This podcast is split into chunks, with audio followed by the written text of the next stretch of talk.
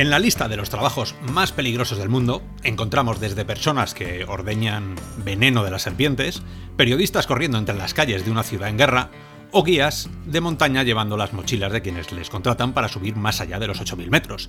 Todas, todas ellas profesiones de muy alto riesgo y solo aptas para los más valientes. Pues bien, desde aquí, desde Real o Virtual, nos gustaría que añadieran una más, desarrollador de videojuegos indie virtuales. No solo te juegas el tipo junto a dos o tres colegas en un mundo que aún parece de ciencia ficción, sino que además lo haces a pecho descubierto, o lo que es lo mismo. Tú te lo diseñas, tú te lo programas y lo más extremo, tú lidias con las redes sociales y los usuarios. Ahí es nada. Hoy, junto a todos vosotros, transitaremos las estepas cibernéticas de esta hora virtual. El equipo titular, formado por David, de Bespawn, que regresa del mundo real. ¿Cómo va todo por ahí fuera? Bien, bien, el mundo real, guay. Pero me gusta más Está claro. También está con nosotros eh, Ramón Harold, otro aficionado a los deportes de riesgo, como es buscar las mejores noticias de la XR semanales. ¿Cómo estás? Muy buenas, compañeros. Hola, ¿qué tal? Y también hoy queremos darle la bienvenida a Daniel Matas, que es Community Manager y Director de Marketing de Other Slab, que viene a presentarnos el juego O-Shape. Bienvenido, Daniel. Muy buenas, muchas gracias, un placer estar aquí. Genial, pues nada. De momento, Robianos, gente de diversos universos alternativos, ha sido a comienzo otro nuevo capítulo de esta hora virtual, un podcast de real o virtual que podéis escucharlo a través de nuestro canal en YouTube, en iTunes o desde la plataforma iBox en el momento que mejor os cuadre. Así que nada, empezamos.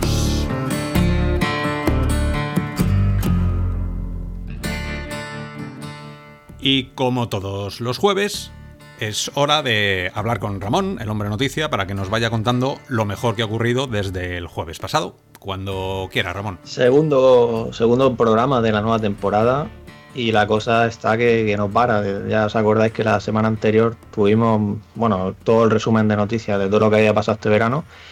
Pues la cosa no se tranquiliza y sigue adelante. Y es que tenemos nuevo hardware, que se dice mentira, pero hay dos visores ahí, no, tres visores por ahí ya cocinándose.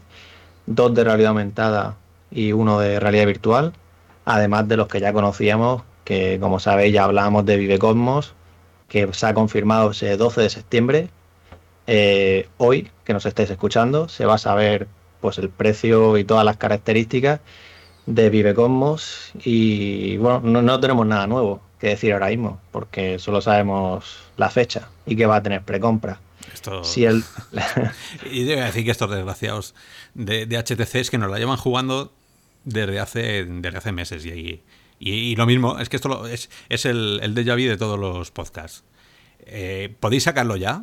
Podéis dejar de poner fotos, podéis dejar de poner, de mandar newsletter, podéis dejar, o sea, tenéis a toda la comunidad en vilo, se va a poder conectar al PC, no se va a poder conectar al PC, qué pantalla tiene, que esos mandos horrorosos tribales eh, son funcionales, mm, algo les tiene que estar pasando.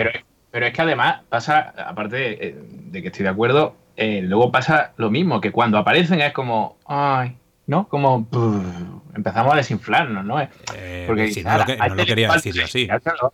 Sí, sí, pero es así, vamos. Y ay, y a esta le falta esto, esto aquí.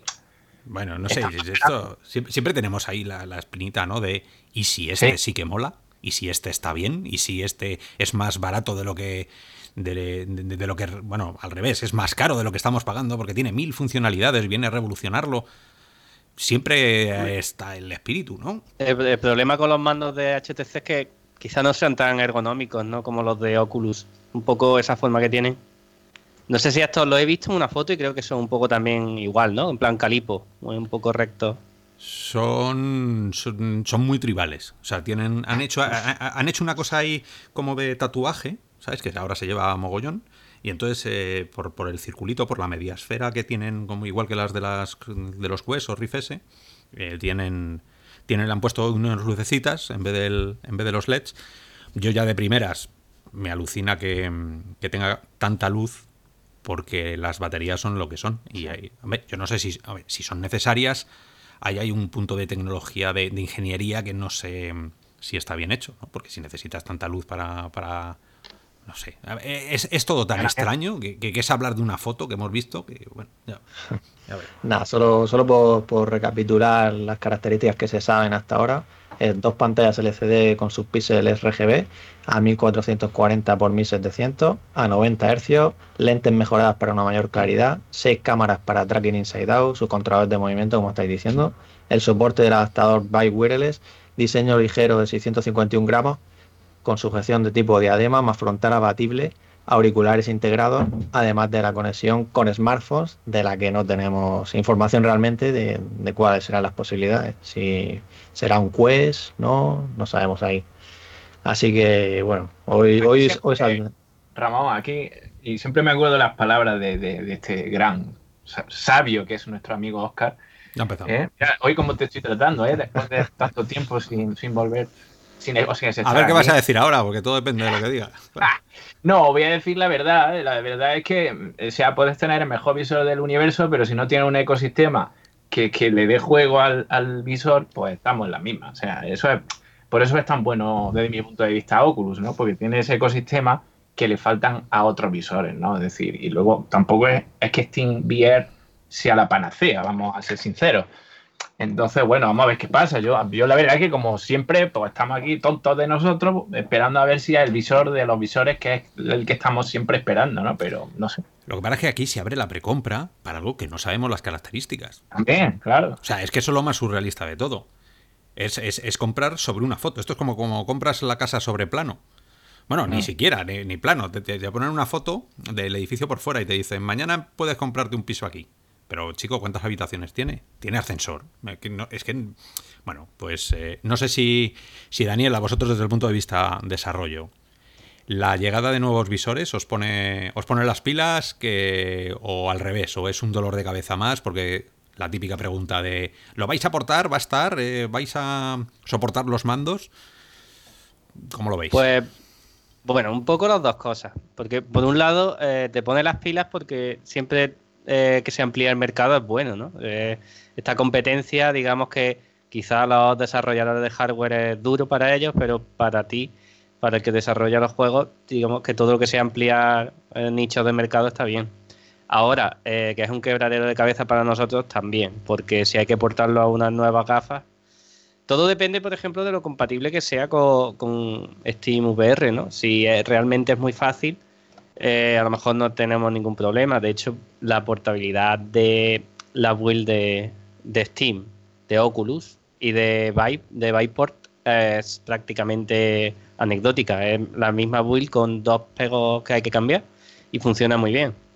Ahora, si tiene unas especificaciones diferentes de rendimiento, como pasa con Quest, que es más cortita, y hay que optimizar a muerte, pues entonces ya. O, PlayStation VR, que, que, es bastante diferente, y ahí ya eso sí puede ser muy complicado. Pero yo creo que con Cosmos no, no va a ser un salto, espero, muy grande. Bueno, veremos, veremos porque estamos a, nada ya. Parece mentira. pero han dicho, no sé si sabéis, eh, no tendrá tienda aparte, ¿no? O tendrá compartida Viport, supongo. Hombre, tendrá Viport, claro. pero sí que sí que van a sacar su propio, bueno, lo que hablan del Vive Reality System este, que es esa plataforma en la que yo creo que es algo como una especie de home, donde hablaban de, de, mundos como puertas a las que te conectaban, ¿no? A las aplicaciones y... En fin, yo me imagino que todo esto también lo compartirán y, sabremos ya todo sobre el papel para ya decidir cada uno lo que hace, si reserva, si se espera y, todo. Supongo que cuando abran la reserva, pues darán más datos, digo yo. Hombre, si, no, si no, a ver quién tú dirás. o sea, de verdad, es que es, es como sería, no, quiero decirlo así, pero un poco subnormal. O sea, un poco, meter dinero sin. Es que ya, ya, ya llega un momento, este, este mundo de HTC. y con toda la oferta que hay, ¿no? y haciendo, de mi punto de vista, Quest. Tiene ahí las Quests que, que bueno, que, ahí están, ¿no? Que, que, parece que han sido un poco las que mejor han ido funcionando, ¿no? Y bueno, la gente tampoco va a soltar una pasta teniendo a lo mejor ya otra gafa y no sabiendo lo que es, lo que dice Oscar, ¿qué hacemos aquí? Hombre, si te sobra el dinero, pues claro, tendrás siete o ocho visores en tu casa y será este uno de ellos, pero el resto de los mortales, pues estamos un poco a ver qué, qué, es ocurre. Caja de las sorpresas. ¿Sabes? Tú te compras Oculus Quest y te, y, te, y te, traen una caja. entonces tú la abres y te puede tocar, pues yo no sé, desde, desde un uniforme hasta, hasta unas zapatillas o, o un visor. Un sí, es así. Si, si os parece, pues seguimos. seguimos Dejamos con de dar caña a HTC, sí. Sí, para- Sí, Sí, no, sí, venga, pues venga. eso ya. Cuando sepamos más, pues la semana que viene ya volveremos a ello. Eh, entonces, pues en el terreno del hardware, como decía, pues tenemos más cositas de realidad virtual y es una empresa, una startup alemana que se llama Vality, que ha presentado su visor ultra compacto con microdisplays. Interesante el tema de los microdisplays porque permite reducir ese, el diseño del visor para que sea más pequeño, eh, ligero. Hablan de que quieren llegar a unos 150 gramos. Acordaros que no sé, son unos 400 o 500 gramos, incluso recordar Riff. Y, y lo interesante también que hablan es que va a ofrecer unos más de 40 píxeles por grado. Además de, bueno, sus controladores de movimientos con tracking inside out. La versión que tiene el prototipo ahora mismo es con 3 DOF y con ya 60 Hz, pero eso, pretenden que llegue a 90 o 120 Hz, como os decía, con el tracking inside out. Y está enfocado a empresas y esperan tenerlo para el primer trimestre de 2021 por un precio en torno a los 1000 dólares. Eh, Estamos las mismas, ¿no? Eh, seguimos teniendo un prototipo y, y a saber esto, bueno, y aparte también lo que, lo que hemos comentado que, que es para, para empresas, no sé hasta qué punto para nosotros eso, no, ¿cómo lo veis? Pues todo, para mí, todo va a depender del pass-through que tenga. Si. Ya. Porque están las camaritas y, y saben que no puedes hacer un. Ahora mismo no puedes hacer un visor sin pass-through. Entonces, si el pass-through, que es la asignatura pendiente de todos los visores anteriores que hemos tenido, que han ido mejorando la versión anterior poquito a poco, pero seguimos estando entre, entre los 6.000 euros de Barrio, ¿no? Y lo mejor que, que hay hasta este momento de que es Barrio. Luego hay un Ah. salto enorme, enorme, enorme hacia atrás, que baja hasta, bueno, la, la calidad marginal que tienen las Riff S, la calidad marginal que tienen las Riff normales, el intento que están haciendo con, con las Vive Pro, pero hay, hay un salto que tienes que, que- no solo de precio, sino de, de, de inmersión, ¿no? de calidad. En color necesitamos pass-through, en color necesitamos pass-through con unas cámaras que estén situadas cerca de donde están nuestros ojos, con un IPD parecido, para que luego no tenga que estar eh, procesando continuamente y corrigiendo eh, eh, todo. Y necesitamos que vayan a un frame rate mm, lo suficientemente decente como para, como para utilizarlo, porque, a ver, la VR ya está muy inventada. Solo puede ir a mejor, pero la VR, los- el estándar ya está hecho. Esto no es como la R que te estás buscando la vida. Entonces, eh, ya sabemos y podemos. Tenemos otros visores, con lo cual. con los cuales eh, baremar y, y- y poder sacar conclusiones. Lo nuevo es el pass-through. Entonces, para mí es. eh, para mí es eso, que pese más o menos. A mí es que ya, ¿sabes? Eh, me, me da un poco igual. de mientras no te cuelguen do- do- dos kilos ahí de cada oreja. Pero no parece que sea así. ¿no? No. Eh, no, por el prototipo no parece que sea así. Y tienen un. Han aprendido a, a poner la diadema ahí con su, con su ruedecita. Que eso ya es un, es un estilo que copiaron todos de, de aquel famoso Lenovo, PSVR, todo el follón que hubo. Y. Pero bueno, una, una- vamos a ver, una versión de un visor que funciona a 60 Hz, yo ya de primeras lo pongo en cuarentena. Ahí estaba. Entonces, porque si ya 72 con Quest, yo en, la- en las zonas muy blancas, lo hemos hablado, que algunos eh, estaba en torno a los estudios científicos, estaban en torno a, los 80, a los 70 hercios, cuando empieza a tu ojo empieza a darse cuenta. Y yo con las Quest sí que me doy cuenta, cuando cargo por Scramble, por ejemplo, que tiene una- un fondo muy blanco, en la parte de abajo me parpadea. Y estamos hablando de 72. A 60 eso tiene que ser ahí un desmadre de, de- de epiléptico. A ver, es un visor para empresas, ya veremos en qué queda la cosa y es un prototipo, así que bueno. Hablando de, de visores nuevos, también tenemos por ahí, bueno, antes he dicho dos, dos de realidad aumentada, pero en realidad es, uno de ellos es un paquete nuevo de Lenovo Mirage AR, que si os acordáis es la experiencia de desafío Jedi de Star Wars, Sí, sí, sí. que sí. en este Ah, caso sí. Sí, es, es un paquete nuevo de Marvel Dimension of Heroes, un juego de Marvel, en Ah. el que nos convertiremos en un superhéroe. Habrá distintos superhéroes, como Doctor Strange, eh, la, la Capitana Marvel, el Capitán América, Thor, en definitiva. Lo, lo interesante también de este pack es que llevan nuevos controladores, ya no es la espada que tenías en Star Wars Desafíos Jedi, sino que son unos controladores que la verdad es que los ves y parecen estilo Knuckles, por el tema de, de la sujeción de la mano.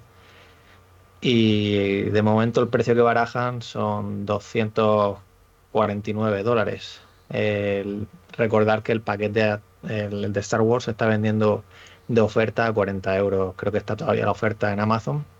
¿Os parece caro 40 Sí. por esto?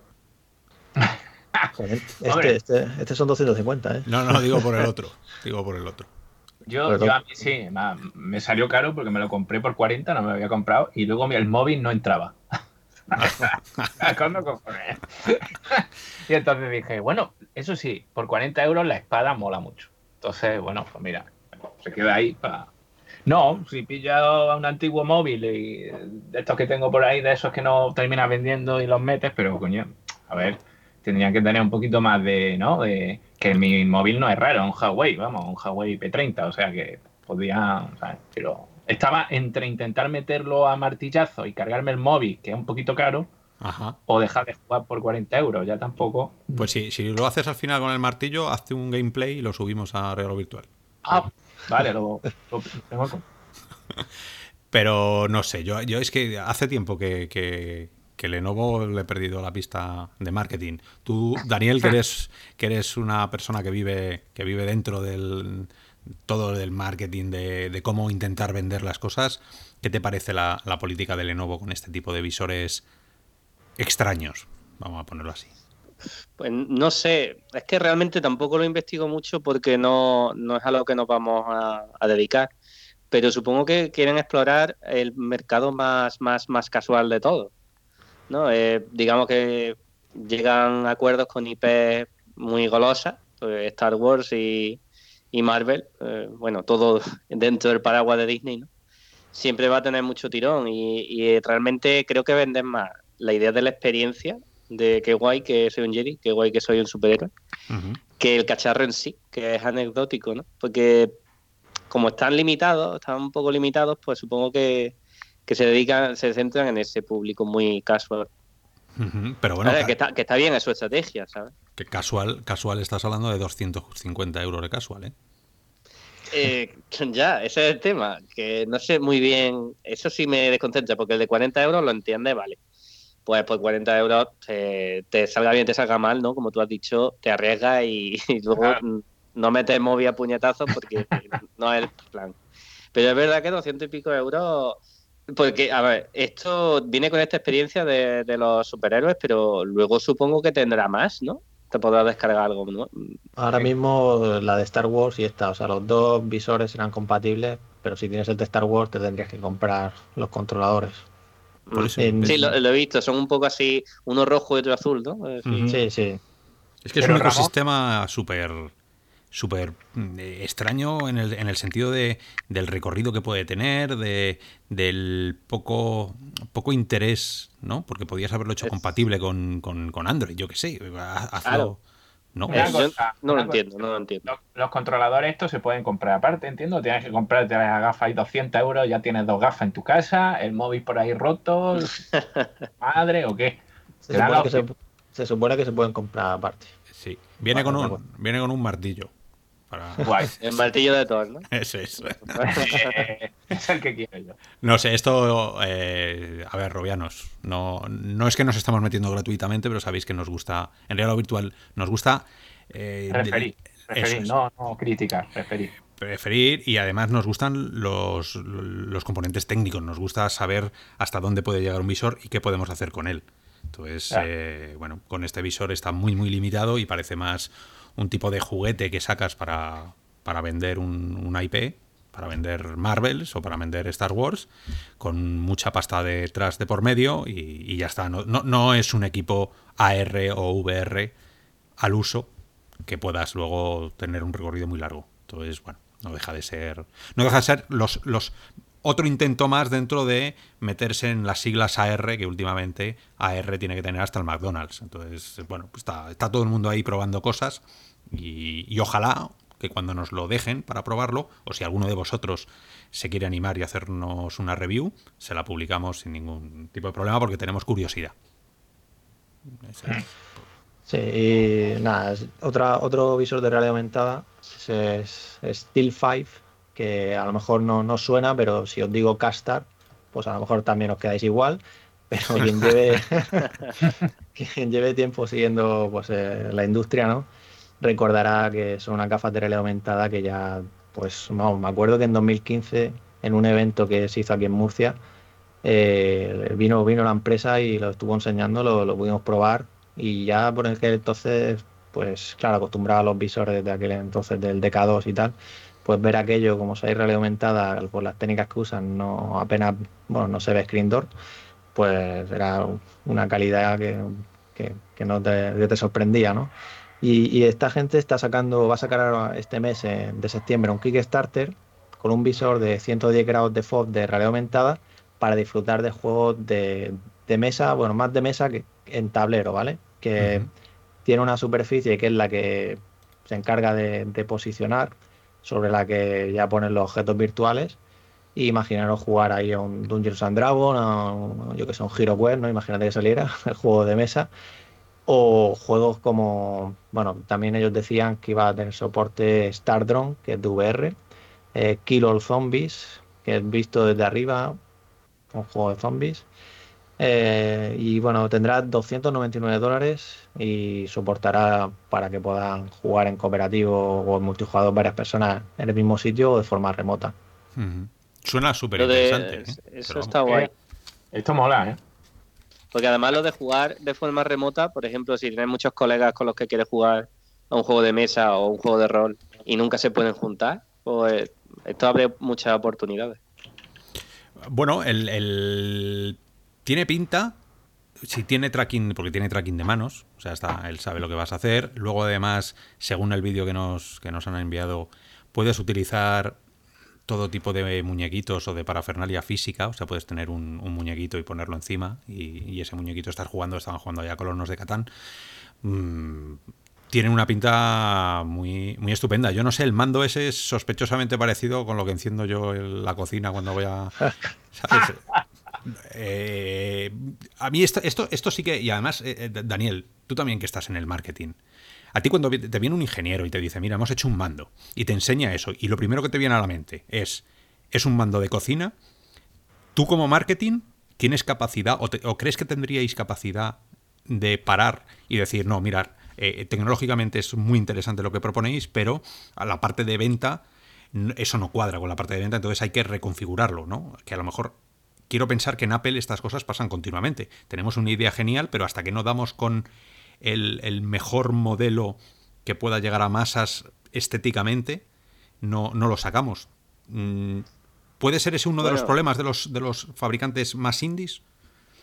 Eh, puede ser, siempre el desarrollo y marketing se tienen que poner de acuerdo porque um, a veces tienen visiones diferentes de prioridades y efectivamente al final el desarrollo tiene la última palabra porque son ellos los encargados de hacerlo. El marketing simplemente tiene que hacer ver, quizá desde su punto de vista, que no es solo el de marketing, no es solo la persona que está en marketing, sino el que cree que lo que pide la, va a pedir la audiencia. Entonces, yo por ejemplo ahora mismo no, es que no tengo en mente cómo es ese mando. Sí, eh, pero si es de cómo te cocina, entiendo que es como un mando de televisión, ¿no? Un mando así feote, cuadrado, simplón, ¿no? Con, un, con una, como una de, del que le sale un Una varilla tubo, metálica. Una varilla metálica, un tubo, pues eso parece que es el mechero, que tú le das clac, clac, clac. Ah, vale, vale. ¿Vale? Es, es Ah, de verdad que no es por meternos por meternos, es que es, es, que Sí, es muy sí. parecido. Y entonces tiene que haber una razón científica para que sea así. Claro. pero bueno, sí. Puedes responder a alguna necesidad técnica y ya está. Y a lo mejor es feo, pero no. Ya es que, claro, ¿cómo lo camuflas? ¿Qué haces? ¿Lo convierte en la varita de Harry Potter? No, tampoco funciona a lo mejor. Ya. Hay cosas que creo que, que es difícil ponerla bonita, ¿eh?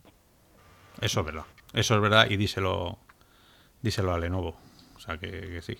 En fin. Pues ya, ya que has hablado de, de Apple, y bueno, de Apple llevamos que siempre con los rumores, pues parece que, se está filtrando o está llegando a manos de los desarrolladores eh, ciertas betas de iOS 13 que contienen archivos que hacen referencia a aplicaciones de, real- de realidad aumentada estereoscópicas. Es decir, para visores, pues, decir, ya no con el móvil, sino para un visor en concreto. Y de hecho, eh, hay, hay un desarrollador que ha publicado en Twitter eh, lo que es el archivo LM, el README, y en el que se habla de, cómo utilizar, o sea, cómo dar soporte a tus aplicaciones para que tengan, o sea, para que puedas probar estas aplicaciones estereoscópicas sin tener ese visor. Y el visor al que hacen referencia, el nombre en clave es Garta. Y el framework que utilizan para desarrollar estas aplicaciones se llama Starboard. Y Apple también, en vez de decir HMD, habla de HME. E de, de, de, no sé, de España. No, de Equipment, será Head Mountain Equipment, ¿no? Equipo que se, te lo pones en la cabeza. Mm. Sí, Head Mounted Equipment, sí, podría ser. Estos, estos de, Apple están jugando. A ver, todo el mundo sabemos que, que se está cociendo algo ahí, porque todas las empresas lo están haciendo. Todo el mundo tiene que estar en la R, es el, es el futuro más inmediato de todo el dinglao este que os contamos cada jueves. Y tontos serían si no lo hicieran, o sea que es evidente que está. Que esté en el código no quiere decir que tengan el aparato ya para sacarlo.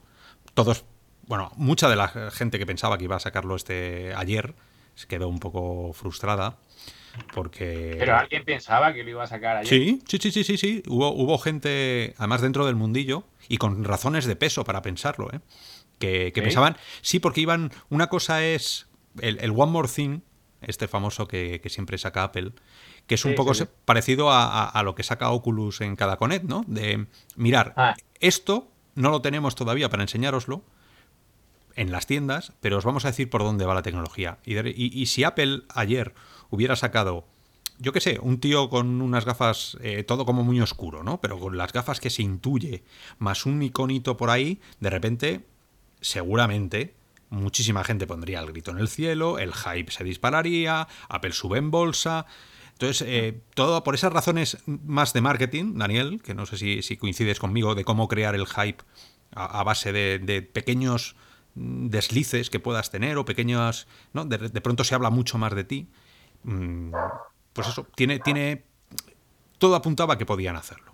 Ahora, por primera vez, sabemos que realmente están trabajando en ello. Y yo creo que es inminente. Inminente dentro del, tiempo. El tiempo en la VR es como, como el tiempo de la Tierra, ¿sabes? O sea, los segundos son años. Pero en un año, que en un año Apple te lo saque ya sabiendo que hay gente trabajando con ello, ya sabiendo que hay un documento que dice cómo utilizar esta aplicación cuando no tienes el visor puesto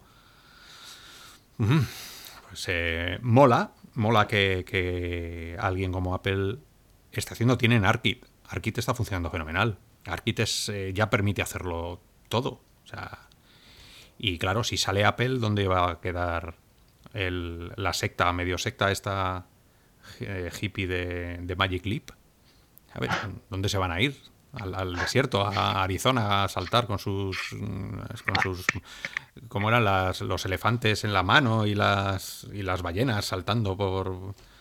Entonces, había, había una referencia, por terminar, eh, que me ha gustado mucho, que no sé quién lo puso en Twitter, que decía, la VR ahora mismo es mejor que lo que se ve en los anuncios, pero la R es mejor lo que se ve en los anuncios que en la realidad. Y tiene toda la razón. O sea, la VR tienes que ponérsela a la gente para decir, madre mía, cómo mola esto. Pero la AR, tú la ves en los vídeos, luego te pones el visor y dices, ajá, y esto no es lo mismo.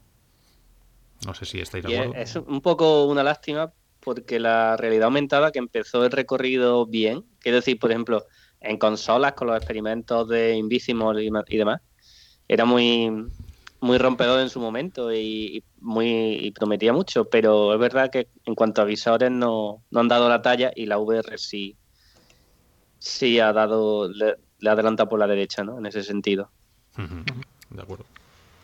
Sí, ya pues por comentar algunas noticias más antes de meternos ya de lleno con, con OSAPE, con vuestro juego. Eh, en el tema de software, una noticia que creo que, bueno, siempre da que hablar, ¿no? Y que bueno que la gente que, está ajena a nuestro mundo, digamos de la realidad virtual, metido dentro, siguiéndolo a día a día, pues diga o, oiga hablar de ello, ¿no? Que es el tema de que Intel se ha asociado con el Comité Olímpico Internacional para ofrecer pues una serie de, bueno, implementar tecnología en los Juegos Olímpicos de, de Tokio 2020. Y en este caso, las dos cosas que tienen que ver con realidad virtual es para formación y para retransmisión de eventos, como podríais imaginar, que es lo que hablábamos en el programa anterior, tipo en pues imaginaron, ¿no? Poder ver la ceremonia de apertura hablan, la ceremonia de clausura, eh, las carreras de atletismo, de la gimnasia, hablan también del poliplaya. Eh, yo, como digo, pues espero que, llegue aquí también en España, porque dependerá de, las cadenas que tengan los derechos, que esto pues lo podamos ver desde nuestra región. Ese es el gran problema. Eso se lo preguntamos una vez a una persona que estaba dentro de, todo el sistema este de, derechos, eh, que vino a dar una charla sobre el sonido en la VR, en, Telefónica, y, y es que ahí está la clave. ¿Quién tiene los derechos? ¿Cuánto están dispuestos a abrir la mano? porque estas cosas valen una pasta. Alguna vez os lo he comentado y sabéis que si seguís también Virtual Pixels, los miráis, eh, yo trabajo en un medio de comunicación y yo personalmente he tenido que ir a las tres últimas Olimpiadas a trabajar y me he tirado allí meses y os puedo decir que es el tinglao más grande que se pueda montar tecnológico en el mundo. Es una pasada el nivel que, puedes llegar a, a, ver. De, están todos los países. Esto puede ser un antes y un después para la VR, pero vamos a poner también en cuarentena la manera en la que lo venden. Porque recuerdo que el Mundial pasado de fútbol yo me intenté conectar a cuatro partidos distintos. No, no pude conectarme a ninguno de los cuatro, ni siquiera con proxies, ni uno a VPN que, intentamos hacer. Era imposible. Los partidos que sí que estaban abiertos había tanta gente o, tan poca infraestructura que al final no entrabas. Mm, no sé, yo los fabricantes todavía están. Estaba viendo el baloncesto hoy de Estados Unidos y los, las, todo lo que ponían de publicidad en las vallas era 8K, o sea que, estamos ya eh, superando el, 4K, 8K, 16K vendrá, pues ya estarán con ello, y sin embargo este tipo de tecnologías VR que sí que de verdad son inmersivas está parado. No sé quién la empresa, eso, eso tendremos que, a mí me interesa bastante, tendremos que ir eh, investigando y os contaremos qué sedes qué, tipos de cámara van a utilizar, qué streaming van a tener, cuántos tiros de cámara vas a poder elegir, que eso es también muy importante. Bueno, es si de verdad lo hacen bien, puede ser el, paradigma a seguir. Hemos sentado las bases de lo que va a ser una retransmisión deportiva de alto nivel en VR. Si esto sale bien y tiene el público necesario, mm, seguro que, crezca. ¿Vosotros veríais las Olimpiadas? ¿Os pondríais a ver a Usain Bolt o al que sea eh, con las gafas? Yo vería todo en VR, de hecho. O sea, si está bien retransmitida y, claro, es que una cosa es decir que lo vas a hacer y luego después te, encuentras que, que haces más mal que bien, porque técnicamente no, está a la altura. Hombre, entiendo yo que las Olimpiadas pues emitirían una calidad importante y, bueno, claro que lo vería. La verdad que sí, me interesa mucho. De hecho, el, deporte que más me interesa son las Olimpiadas. A mí el fútbol es que, vamos, ni el FIFA, hijo. Pues, pues a ver, os comento eso, como decía, noticias por encima y si queréis dar algún comentario breve, breve pues vale, luego por aquí simplemente la plataforma social VRChat capta 10 millones de dólares, la 1.7 Steam VR introduce un mirror nuevo, en el tema juegos tenemos por aquí a Last Labyrinth que sale el 13 de noviembre y también llegará a Quest y PlayStation VR y PC. Eh, Chronos, ese juego de PC que fue exclusivo de Rift en su lanzamiento, puede que dé salto a más plataformas Primer porque ha recibido una clasificación. Sí, sí, eh, del RB, ¿vale? No, no está anunciado oficialmente. Y sí, en tercera persona, efectivamente. ¿Ibas a decir algo más o...? Eh, no, era solo el, apunte que se lió mucho con ese juego. Sí, ya te digo. Todo el mundo pensaba que iba a ser en, en, primera persona y tuvo que salir Palmer, el malogrado Palmer, a, a decir, bueno, que se calmen las aguas, que, es un juego que merece la pena el, en tercera persona. Y luego todos jugamos en tercera persona y dijimos, tenías razón, Palmer, perdón por haberte puesto mm, a caldo durante tantos meses. Sí, fue así. Sí, y luego quien tenga Borderlands 2 o esté pensando en comprarlo, pues que mm. va a tener las campañas adicionales, todos los DLCs ahí gratis, una actualización gratuita. Y luego, pues esta semana llegan, bueno, hoy llegan múltiples lanzamientos a Quest, que podéis darle palos a alguien en un bar con Drum Bar Fight. Lo que siempre es. Luego también hay el juego de póker, eh, Half Half, que es un juego multijugador con cinco tipos de experiencias. Eh, puede ser interesante. Luego también hay descuentos semanales de, de SteamVR que sacan todas las semanas. Eh, esta semana todavía no, no, tenemos la información de cuál han salido todavía. eh, es Combat 7 en PlayStation VR.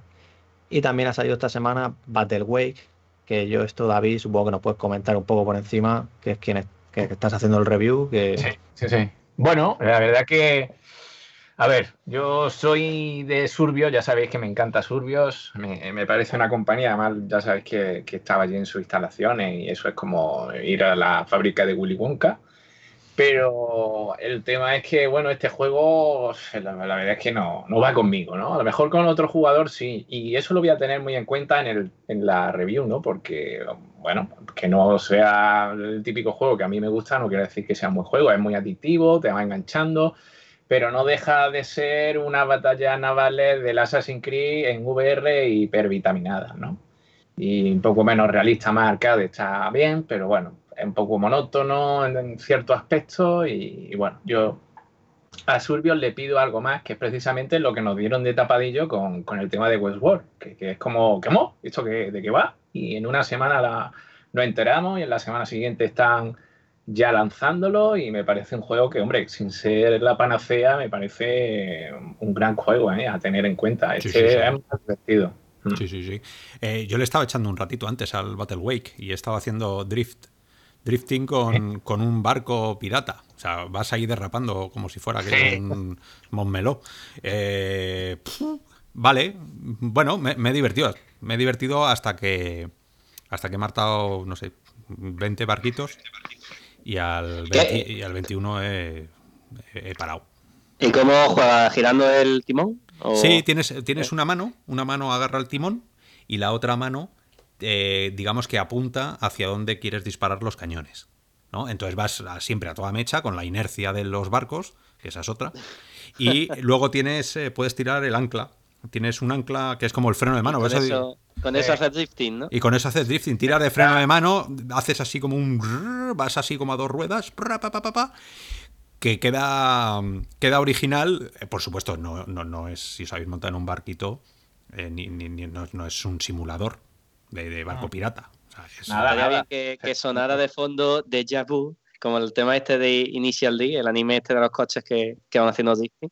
Igual, porque suena, sonaba la música. Hombre, lo que suena es muy Pirata del Caribe la música y por supuesto eh, lo que se ve a la legua es que como ellos están muy, muy volcados con el tema del arcade, este es un juego arcade totalmente, vamos, esto es para verlo allí en un recreativo de esto de VR, ¿no? Entonces, bueno, está claro cuál es el objetivo. A mí lo que sí me llama mucho la atención es que a pesar de todos los vaivenes, el barco, el patatín, el patatán, Surbio siempre consigue una cosa y es que no te mares. Y, además lo dice, lo vende, ¿eh? lo vende. El juego de barcos que no te marea. Y es cierto, mira que yo me mareo con cualquier cosa. Pues con esto, nada, haciendo derrape, mirando para los lados, en fin, espectacular. En ese aspecto, el juego no marea. O sea que para los que sois como yo, tranquilos, que es un juego a tener muy en cuenta en ese aspecto, ¿vale? ¿Y en español o da igual? No, está en, inglés. En English Pit English. Pero vamos, que tampoco hay que ser Shakespeare y tampoco es Westworld, ¿no? En Westworld sí era muy necesario, por lo menos los subtítulos, ¿no? Para entender, para aquellos que tienen dificultades, pues oye, hay que enterarse porque es muy narrativo, pero este juego de narrativo, bueno, es muy gracioso, de vez en cuando dicen algo en Spanglish, ¿no? ¿Eh? Mm. Más de la cuenta, ¿no? ¿Eh? Sí, sí, sí, ya, Ya, ya te leeremos y con ganas de saber más. Y quien se lo vaya a comprar un Riff y tenga Quest, que sepa que, han confirmado que tiene compra cruzada. Pues eh, eso estaría interesante. Si, si necesitas un, un multijugador, me das un toque, David, y, y te muelo a palos allí en el, en el mar. Es que, es que eso me da miedo, porque si me muele a palos me lo va a estar recordando toda la puta vida. Entonces prefiero hacerme el loco y decir no. pero no, tú, no te, tú no te preocupes porque luego levanto, levanto el acelerador como buen pirata y. Eh, al, crit, sí, al sí me mola. Ahí sí, además, como es más contundente y ahí se nota más los golpes, pues yo creo que. Es que el es muy violento, tío. Esto yo, yo tiro volar de cañón y te exploto a, a lo lejos esto de ponerme y mirarte a los ojos y que me sueltes un guantazo es. da cosa, ¿no? Sí, atenta un poco a la, a la moral. ¿Habéis, visto, solo rápido, ¿habéis visto el vídeo de la muchacha esa que está jugando al crit? ¿No lo habéis visto? Que se ha puesto un poco viral y es, está jugando. Ah, sí, se, vuelve loquísima, ¿no? Pues más o menos estoy viendo a Oscar así, ¿no? Eh, en plan metralleta. Además, la mujer. Claro, que cuanto más mueva los brazos, menos, con menos fuerza y más se cansa el personaje. Que de hecho te lo dicen claramente, pero da igual. ¿eh? En fin. Es que- Pues nada, si, si, si os parece, vamos, vamos al lío, ¿no? Yo creo que sí, para tenemos aquí a Daniel y no podemos tenerle infinito, porque el hombre tendrá que trabajar. Así que empezamos con la música del tema de la semana.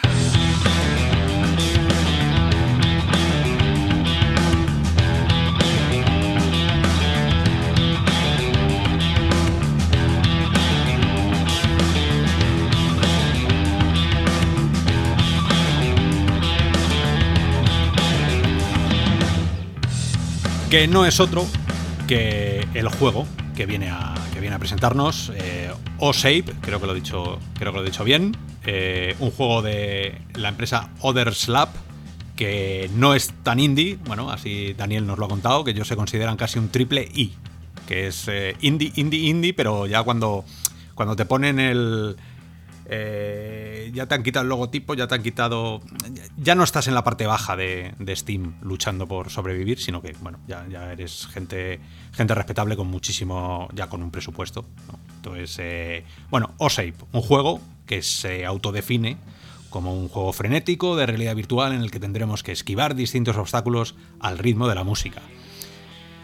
Es evidente, si no lo habéis jugado, el juego es eh, es súper divertido, pero bueno, es evidente las referencias de dónde salen. Y entonces, eh, desde aquí, quiero empezar con, con el bombardeo de preguntas que te vamos a hacer. Daniel, es, eh, todo lo que digas se utilizará en tu contra, ya sabes cómo, cómo son Vale. estas cosas. Si Qué no bien. quieres responder a algo, haces como que hay ruido en la línea, toca el micro y como que no te he oído bien. ¿No llamo a mi abogado? Pero. Y, pero bueno, la, la primera pregunta que te quería hacer.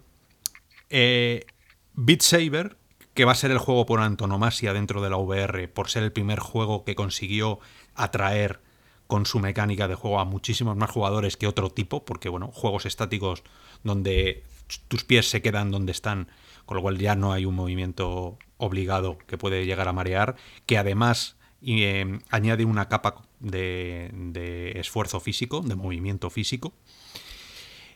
Este juego nace a través de, de esa ola que, que ha creado Beat Saber, que está generando un nuevo tipo de juegos que, que están, bueno, el, el vuestro creo que es además lo suficientemente distinto y una apuesta completamente original que, que, bueno, bebe de ese, de ese espíritu de hacer deporte en la VR. ¿Vosotros el juego lo tenéis como un arcade? ¿O cuando nació el juego entre vosotros pensasteis, oye, vamos a hacer que la gente, por ejemplo, deje de ir al gimnasio eh, y utilice nuestra aplicación para, no sé, para quemar calorías y, darle un uso a la VR que no es solo lúdico? Eh, bueno, pues verás, la idea inicial estaba planteada más bien así, como has dicho al principio, como un arcade. Lo único que pasa es que el temas como el fitness y el tema del baile eran ideas que, que flotaban, ¿no? Flotaban en el ambiente porque suelen estar relacionadas. De hecho, arcades con movimiento eh, siempre ha habido desde el Dance Dance Revolution, que ya sabéis que lo peta mucho en Asia y, y si vas a cualquier feria lo sigues encontrando. Entonces, digamos que todo eso era un satélite y mientras, eh, a medida que se iba desarrollando, eh, veíamos que encajaba cada vez más del, tanto el tema del fitness como el tema de, del baile. Entonces, digamos, se ha ido integrando desde el tema de, de marketing y además porque el- la propia sensación del juego requiere eso. Una cosa divertida sobre la, la creación de la idea es que se hizo un, un brainstorming dentro de la empresa. Eh, entonces todos los trabajadores que voluntariamente quien quería pues aportaba la idea eh, y de forma anónima a través de un formulario con su pequeño documento de diseño brevísimo pero expli- explicando la idea. Y la cúpula directiva eligió el ganador se, llevó un premio. Creo que era un viaje esto fue antes de que yo entrara. Y se llevó un viaje creo a París. Ese era el premio Era muy guay Qué bien. Yo, yo quiero hacer una pregunta con, con malicia. Eh, Vosotros desarrolláis este juego porque necesitáis adelgazar, ¿no? Decirlo ya, ¿no? A ver, digamos que la mitad, más o menos la mitad de la empresa están en forma y los otros no, no lo estamos. O sea, que sois los beta testers vosotros. yo debería beta testear más, porque yo cuando voy a la oficina lo pruebo, pero el juego es difícil, ¿eh? Si, si lo habéis tenido oportunidad de probarlo, veréis que en fácil, bueno, en fácil. No, el juego es imposible. O sea, yo en medio. No, no. En medio me, casi reviento la pared, casi me, me, disloco el hombro, porque no. A ver, es súper interesante. O sea, es mucho más completo que Beat Saber. O sea, ni dónde va a parar. Sí, pero... tienes que usar el cuerpo entero. Claro, claro, claro. Pero es eso que, que, que además hay, hay, un punto que cuando te viene la te viene el plástico que te marca, bueno, la, la forma que te marca en qué posición tienes que poner los brazos, cuando aquello empieza a venir muy deprisa, ya, ya sabes, hay un punto en el que desconectas y parece que te está dando un calambre, porque ya empiezas a mover los brazos, ya no saber qué estás haciendo. pero, y, te das cuenta de lo asincrónico que, que somos, somos asincrónicos. es brutal, pero por eso este juego te puede entrenar para ello. Yo, yo que soy muy torpe, eh, normal me lo... Mm, decía el otro día, pensaba que, que no me lo iba a pasar y me dice un compañero, venga, sigue, inténtalo. Por lo menos dice, yo tengo medido que en 10 intentos o menos, incluso alguien torpe, en referencia a mí, te lo puede pasar. Y efectivamente no me lo pasé porque se desconectado la gafa en las últimas en los últimos muros, pero eh, me lo iba a pasar al quinto o sexto intento. Es normal, en difícil no. En difícil requiere, eh, no es imposible, pero requiere mucha práctica. Porque lo que me he dado cuenta, ¿sí? Sí, no, que tienes que ser, eh, vamos, creo que, que te tienes que dedicar a la danza profesionalmente. Porque tienes, que ser de, tienes que ser de goma. Eh, lo que me, sí, pues básicamente eh, hay bailarines, se contrataron unos bailarines para las coreografías iniciales. Entonces, eh, es verdad que hacerlo, digamos que según el estilo con el que juegues, puedes hacer que parezca que estás bailando y gente que puede jugar perfectamente bien y hacer una puntuación muy alta y no parece que está bailando. Digamos que todo es optimizar los movimientos. Por ejemplo, cuando hay un muro que hay que apartarse para un lado, la gente, sobre todo quien no está acostumbrado a jugar, cosa que nos dimos cuenta en varios playtesting, se mueve muchísimo, pega un salto para el lado brutal, cuando realmente eh, lo único que tienes que hacer a lo mejor es inclinar un poco la cabeza y, echarte para el lado. Y con eso es suficiente. Pero la gente se motiva tanto que se mueve, gasta energía. Es como la chica que se mueve jugando al Creed. Se mueve demasiado. Pues eh, aquí pasa también que hasta que no lo dominas bien, te das cuenta que para pasártelo en difícil, te tienes que mover lo justo para adecuarte a esa forma, no moverte demasiado.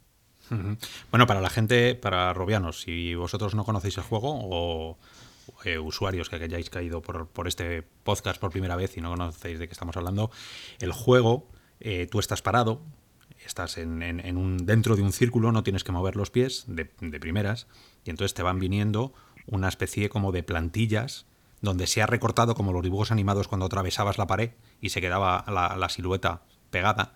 Eh, te van viniendo esas siluetas que te van marcando cómo tienes que poner los brazos, cómo tienes que poner el cuerpo para entrar por dentro de ese, de ese hueco en la pared. Entonces, son, son muy parecidas a, pues, imaginaros a los controladores aéreos que están abajo en la pista y están eh, moviendo las banderas para que, el, para que el piloto sepa lo que tiene que estar haciendo. Ese tipo de movimientos bastante más eh, bastante más divertidos ¿no? y, concatenados uno detrás de otro. Ya la velocidad es lo que te marca eh, la, dificultad que tú elijas al principio. Entonces, es, tan original como, como eso, ¿no? Entonces, eh, y te van viniendo. O sea, es, es, un, es un rollo. Es un rollo muy físico y, y, un juego. Yo creo que de los de la nueva ola que están, que están llegando, de, después de haber probado cosas, porque no sé si vosotros llegasteis a probar algunas de las... Eh, o sea, para llegar aquí, ¿cómo fue la primera versión? ¿Tú has llegado a jugar? ¿Llegaste a jugar al primer prototipo? Eh, no lo he jugado, pero lo he visto. Y aunque evidentemente hay cambios, eh, la mecánica es tan sencilla que, que apenas ha sufrido alteración. Creo que se añadió, por ejemplo, el tema de los ítems. Creo, no estoy seguro si estaba presente en el primer diseño, digamos, pues objetos para conseguir puntuación adicional, pero que no son optativos.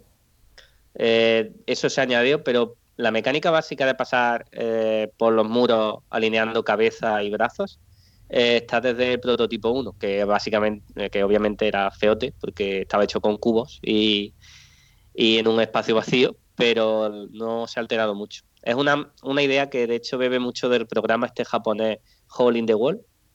No sé si sabéis cuál es. Este que eso, viene hacia ti un muro con una pose extraña y sí, pero claro, un muro físico, si no lo pasas te golpea y te tira al agua. Sí, eso tenía, no tenían los de el chino Cudeiro, ¿cómo lo llamaba este? Humor amarillo. Humor amarillo, sí. Eh, humor amarillo. Creo que tenía, si creo lo que tenía tenía. una, que tenía que, que- que tenía que ponerse así o, o hacer con los brazos y claro, la escabechina que hacía era, era súper divertida. Todos Puede abajo. ser. Todos- Es que, de hecho, es que luego había un programa japonés que era solo eso, del muro. Y luego ese programa se llegó a Estados Unidos también. Es muy famoso. Si ponéis, lo- hacéis una búsqueda, veréis mil GIFs de, de gente ahí haciendo figuras imposibles. A, a mí también me, me- me gusta el tema de, de la sombra, que, que te ayuda un poco a saber cómo estás colocando los brazos, ¿no? Haces que tú te posicionas, pero te sale una sombra sobre el muro, ¿no? Y cuando te estás apartando es como una sombra que es el avatar completo, si os fijáis, que se ve el cuerpo entero, cuando te, cuando te inclinas hacia un lado, etcétera. Sí, Eh, eso fue una idea, creo, del, de uno del diseñador gráfico, de uno de los diseñadores gráficos del juego, que, que al principio no había sombra y evidentemente a veces es difícil ubicarse. Digamos que cuando ya tienes mucha experiencia con el juego, mm, casi ni la ves, no te hace falta. Pero al principio, o si te descolocas un poco en un movimiento lateral, está muy bien, porque básicamente sin eso puedes fallar y no sabes por qué. Porque el a veces tienes que estar en un- una posición precisa. Ahí me ayudó a no ser tan paquete al principio. y, Para eso está. y el tema de, vuestra empresa, ¿estáis dedicados al 100% a la RV? ¿Cómo financiáis los proyectos? Y bueno, cuéntanos un poco cuántos sois y o sea, de vuestro equipo de trabajo. Sí, eh, actualmente somos unas 8 o 9 personas, porque, bueno, 9 porque recientemente se, se ha incorporado un nuevo programador que ayudará con, con tareas de, del editor de niveles y, y la portabilidad. Hay varias cosas y necesitamos más, más apoyo en ese aspecto. Eh, pero nos dedicamos solo a la realidad virtual porque vimos que este era el- nicho de mercado donde lo- los videojuegos, digamos que es más fácil prosperar y que te vean, porque es un mercado creciente y meterte en una pelea con el último juego eh, 2D pixel art que hay en Steam, a no ser que sea mm, como Blasphemous, que lo ha petado, es muy difícil. Tienes que hacer una inversión demasiado grande en, marketing y, es muy difícil destacar. Incluso teniendo algo muy bueno. Aquí por lo menos sabes que teniendo algo muy bueno, eh, las stores no son tan grandes. Al final te- la gente te acaba encontrando, la gente está, muchos están ansiosos de, de consumir juegos nuevos. Es la ventaja. El tema de.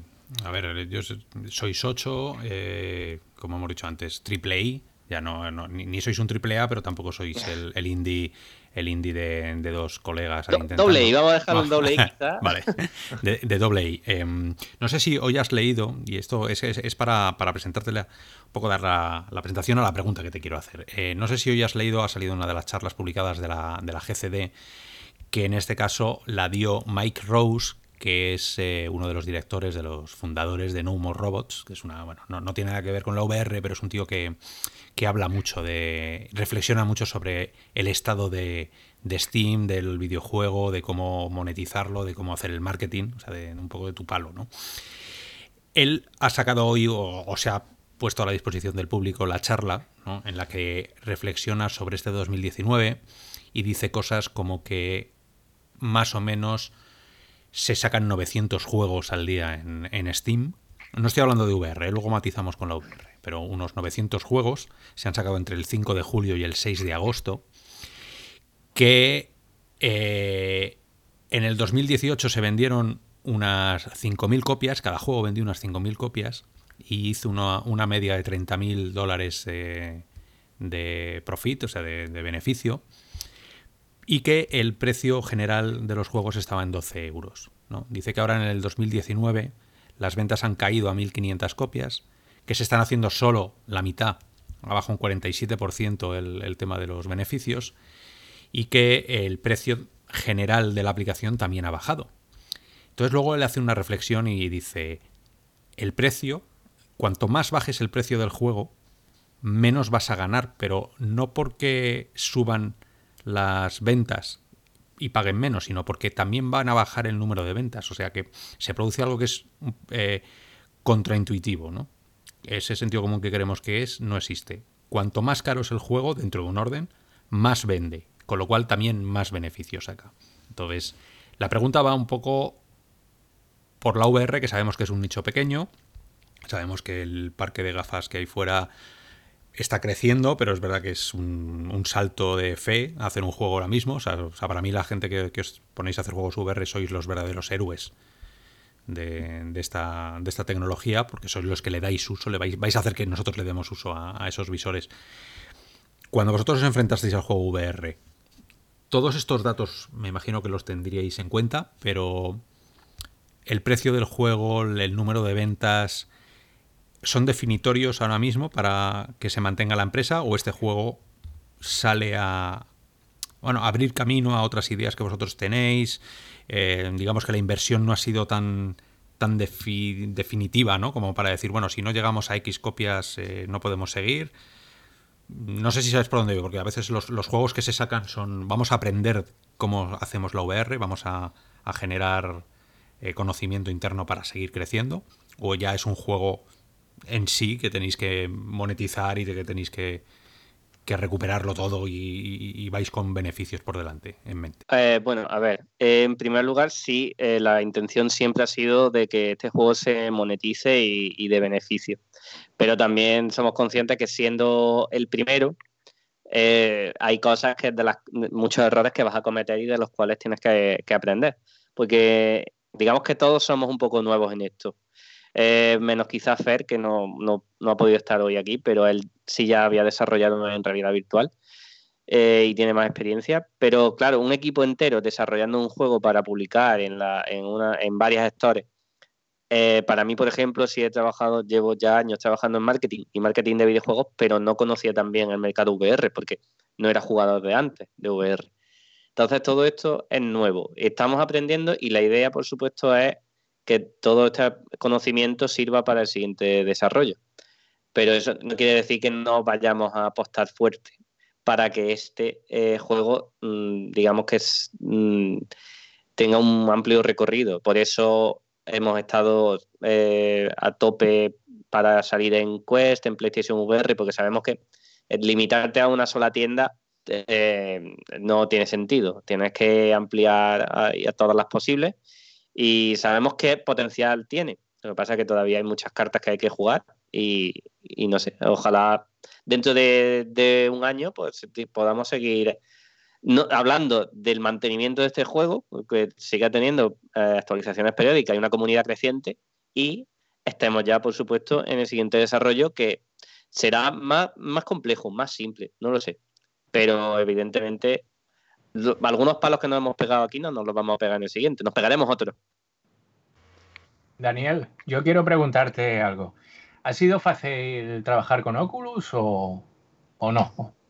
Es, sí, con Oculus muy bien. En verdad, no sé si, ha sido así con otros desarrolladores, pero desde el principio que contactamos con ellos fue guay. Eh, nos han ayudado con la, en la tienda, en cualquier duda que, tengas, siempre eh, han sido bastante mm, amables. Y con el tema de la, por ejemplo, de Quest, eh, se hizo un intento de, estar en Quest de lanzamiento, pero en, parte eh, cuando el prototipo todavía no estaba, estaba funcional, pero no estaba terminado, y además eso estaba copadísimo, como podéis imaginar por juegos ya de, de mucha envergadura.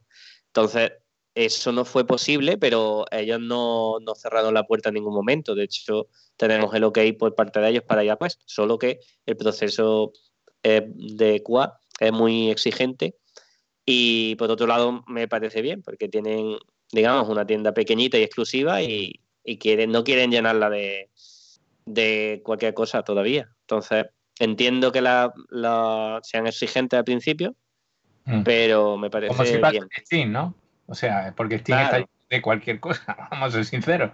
Steam antes, cuando tenía Greenlight, todavía había una barrera que hacía que la comunidad aprobara el juego, había que hacer un esfuerzo de marketing y demás eh, digamos que eso servía, era una barrera de entrada para que cualquiera no subiera la primera chorrada que había hecho en Unity cambiando assets, ¿no? Claro. Que a plantilla, que hay cosas horribles. Y ahora es como, bueno, es una selva eh, con la cual destacar es muy difícil. Mm. Hay que usar aplicaciones, hay que mirar mil millones de métricas. Eh, es una locura. Es una locura porque, como ha- habéis dicho, entra tantos juegos al día que, que a poco que te duermas, eh, va- vas al cajón, al fondo, y además da igual que tenga algo bueno porque que la gente no lo ve. Entonces es muy difícil. Y, y ese, esa aprobación de Oculus para llevar el juego a Quest, eh, ¿la hiciste solo con, do- con la presentación del documento o también le mostraste una demo jugable? Eh, eso no, no sigue adelante hasta que ya no probaron el juego. Con solo una demo y un documento para Quest no, no es suficiente. Pero lo probaron y les gustó. Entonces tienen Y ellos- ya os dieron el ok, como decías, Sí. ¿no? Sí, pero es verdad, que para ellos, digamos que todo lo que pasa a Quest, no estoy seguro, ¿eh? Pero creo que todo lo que pasa a Quest antes ha estado en Rift o lo, o ha- o lo han catado. No sé si hay un exclusivo de Quest que no esté en Rift. Vosotros sabéis Bueno, de eso. exclusivos hay, sí, pero Los menos, pero sí que sí que hay. Y, y- y que empezaron en Quest y luego saltaron a, a Rift. De esos también. Vale. Mm. Pero eso, que al final la mayor- el proceso más natural en estos casos es que esté en Rift, que funcione en Rift. Y si les mola, pues para adelante. ¿Y qué, tal está funcionando ahora mismo? quiero decir, comparando Oculus Store con Steam, eh, ¿es mejor Steam? Normalmente nos suelen decir que, Steam va mejor en las ventas. ¿Hay algo que nos puedas compartir aquí?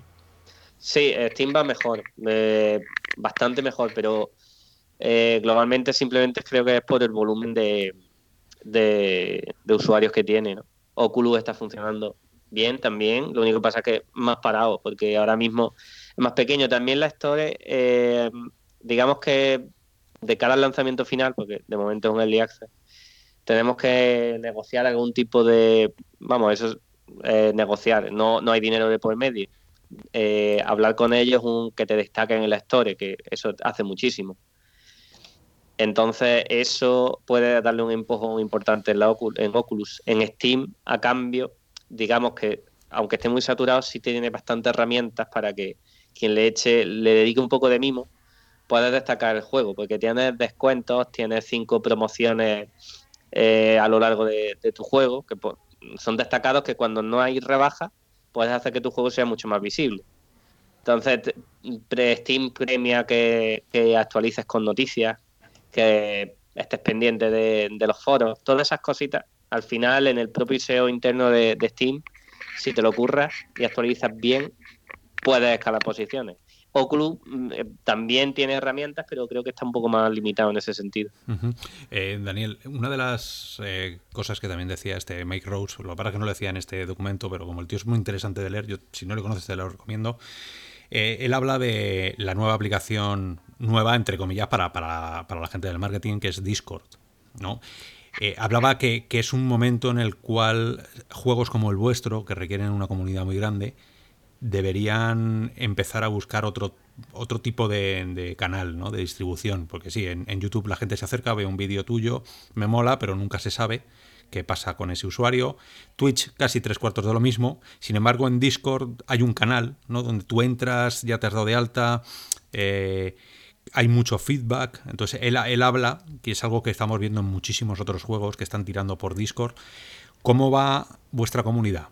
¿Creéis que bueno está- creciendo paulatinamente? Eh, ¿Es tan necesaria la, comunidad como para otros juegos? Eh, sí, de hecho creo que es muy necesaria, sobre todo en cualquier juego que, bueno, todos los juegos creo que hoy en día necesitan un Discord, básicamente, aunque sea un juego de, mm, con un modo historia que empieza y acaba.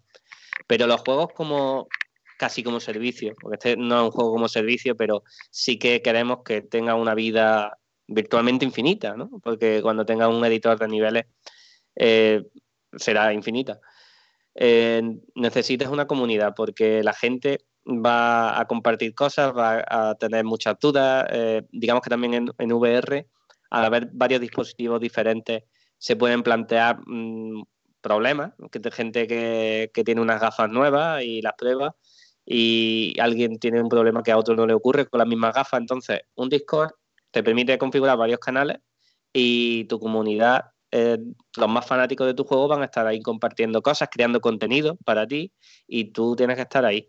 Entonces la, nuestra está creciendo despacio ahora mismo porque al, ya, te, ya te digo, al ser un early access mucha gente todavía no, no pasa, no da el paso a comprar pero poco a poco va creciendo y en las redes nosotros lo difundimos el enlace y llegan muchas... Casi siempre el que se mete son jugadores que les apasiona mucho el juego. Porque van a estar ahí todo el día, pendientes de, los canales. No, no, es, la verdad que... las nuevas, esto de las nuevas tecnologías que tanto se habla, pero, pero al final es verdad. Son, son canales que, que son completamente interactivos, bidireccionales, algo que hace mucho tiempo solo se podía hacer o por medio de foros o por medio de abrir un ticket en soporte, ¿no? Que era, o, sea que eh, entonces el canal, estáis utilizando el canal también como beta tester, estáis recibiendo muchas recomendaciones de cómo mejorar el juego a través del canal.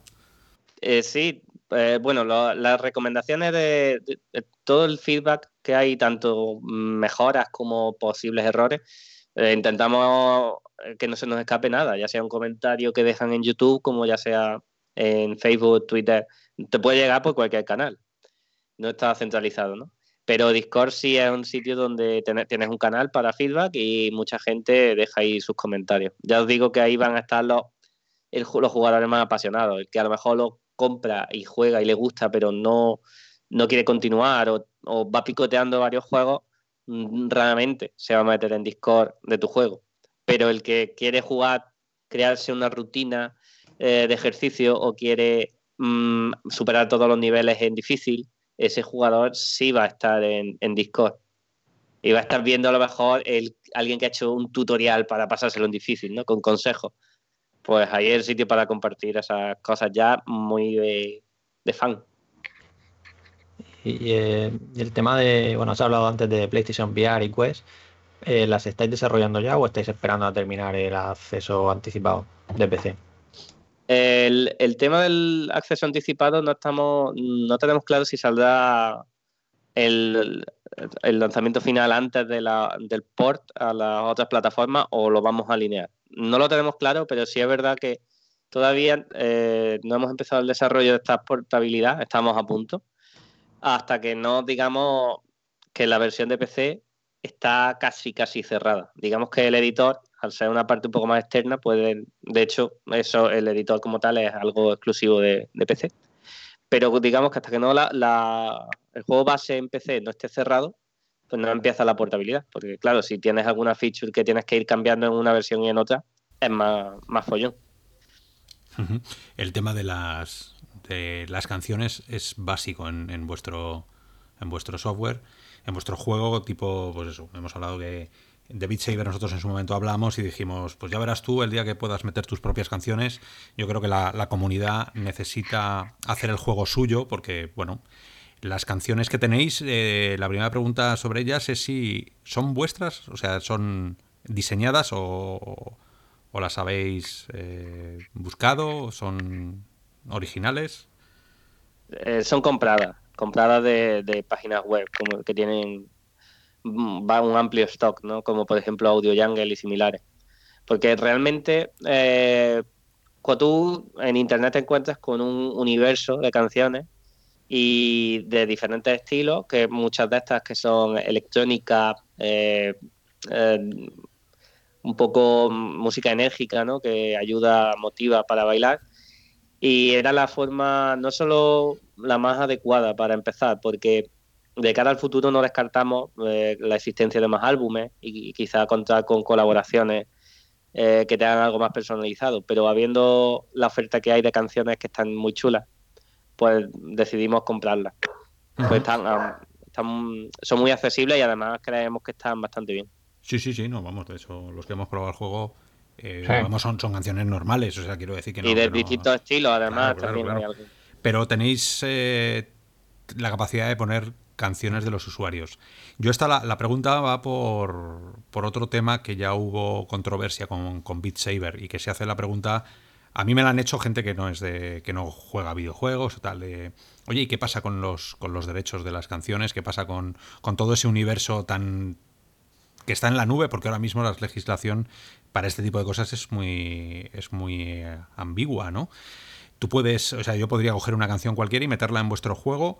Eh, ¿Genera automáticamente el juego posiciones aleatorias al ritmo o tiene que venir un archivo paralelo que tengas que diseñar tú esos movimientos al ritmo de la música? Eh, tienes que diseñar tú los, movimientos al ritmo de la música. Eh, me, gusta mucho la idea que comentas. De hecho, ya ha habido algunos juegos que han experimentado con eso, de generar un, mapa aleatorio, pero de momento no está planeado el desarrollo y además creo que una persona todavía puede darle más, interés al baile o hacer que, hacer que se parezca a un baile famoso si quieren. Digamos que lo que sí estamos centrándonos es que en el, editor, que ya es funcional, solamente que, le faltan por pulir algunos detalles, sea muy fácil de usar, muy cómodo para que cualquiera, si veis algunos, los editores de otros de Beat Saber mismo son un poco pifostios. hay que estudiar, ¿eh? Hay que estudiar para... es, una, es una carrera en sí. sí. sí. Eh, el nuestro va a ser prácticamente de la hand drop, de, la hand drop, de, coger un muro y soltarlo en una timeline. O sea, muy, es muy sencillo. Pero claro, tienes que darle las herramientas a los jugadores para que ellos sean creativos cuanto, a cuantos más puedas llegar, mejor. Pero entonces vas a poder poner tu propia música. O sea que no va a estar sobre la que tenéis crear niveles nuevos, sino con tus canciones. Sí, con tus canciones, claro. ¿Qué pasa? Que nosotros no incentivamos que se hagan canciones de ningún tipo, quiero decir, ni con derecho ni sin derecho, o, una canción que has interpretado tú y compuesto a guitarra. Es tu canción, nosotros no alojamos nada de eso. Claro, ahí esa era la, pregunta primera, que, con esto sí que hay mucha controversia y hay gente que, se hace la pregunta, ¿qué pasa si yo cojo una canción y la quiero subir para que otros jueguen a esa canción que he diseñado yo? Pero claro, he subido, pues como subieron en Beat Saber, Imagine Dragons, pues claro, te llegan y te meten un paquete importante, ¿no? No, claro, Imagine Dragons, eh, cuando metes un, un, DLC, ¿no? Como es Imagine Dragons, de pago, pues ojalá tuviéramos el poder para hacer esas cosas. Nosotros tenemos que confiar en que la gente haga lo que quiera. Nosotros no nos podemos meter ahí. El juego no va a albergar esas canciones, claro. Ya depende, de, depende del usuario. Ya, hay, planes para llevar el tema, no solo ahora mismo que lo tenéis para tenerlo en casa, sino llevarlo a arcades. ¿Tenéis alguna idea ahí? Quizá incluso hacer versiones imaginaros con bike trackers para los pies también o otro tipo de accesorios ópticos. Sí, a ver, bueno, el tema de. Empiezo con. Ahora que has dicho los accesorios ópticos. Hace un tiempo ya nos escribió alguien que fabricaba unas mochilitas de estas ápticas y la idea está guay, pero teníamos tareas más urgentes, así que eso de momento está descartado.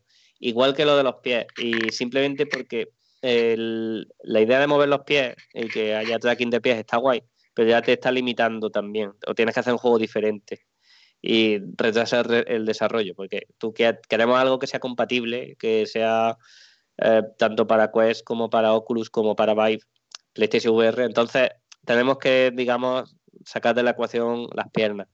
evidentemente te las va a mover igual, pero el tracking eh, no va a variar.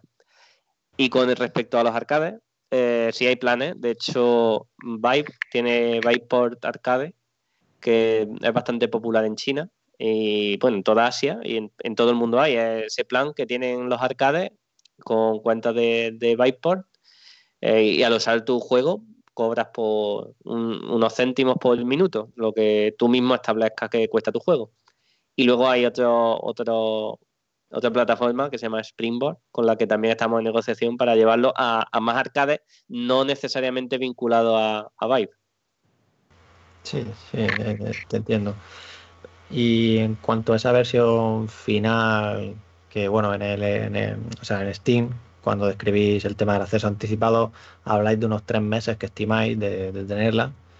Eh, bueno, se, cumple el plazo y qué, podemos esperar ¿no? de, diferente, porque ahora mismo ya, tenemos, a ver, seguramente habláis de meter más canciones y el del editor, ¿algo más ahí? Eh, sí, a ver, básicamente en cuanto a ser contenido que más salta a la vista, porque luego mm, entre lo que son pequeños pulidos aquí y allí, eh, algún arreglo de errores y demás que se va haciendo con el feedback de, los usuarios. hay muchas cosas que, se van a ir actualizando. Pero las actualizaciones importantes son más, más canciones. salimos en el IACES con 4 y el juego final tendrá 8 eh, mínimo. hay soporte para Live que se acaba de implementar y, ya funciona perfectamente. Sabéis lo, que es el Live, ¿no? Sí, la captura de realidad mixta, ¿no? Para que te puedas ver en un vídeo.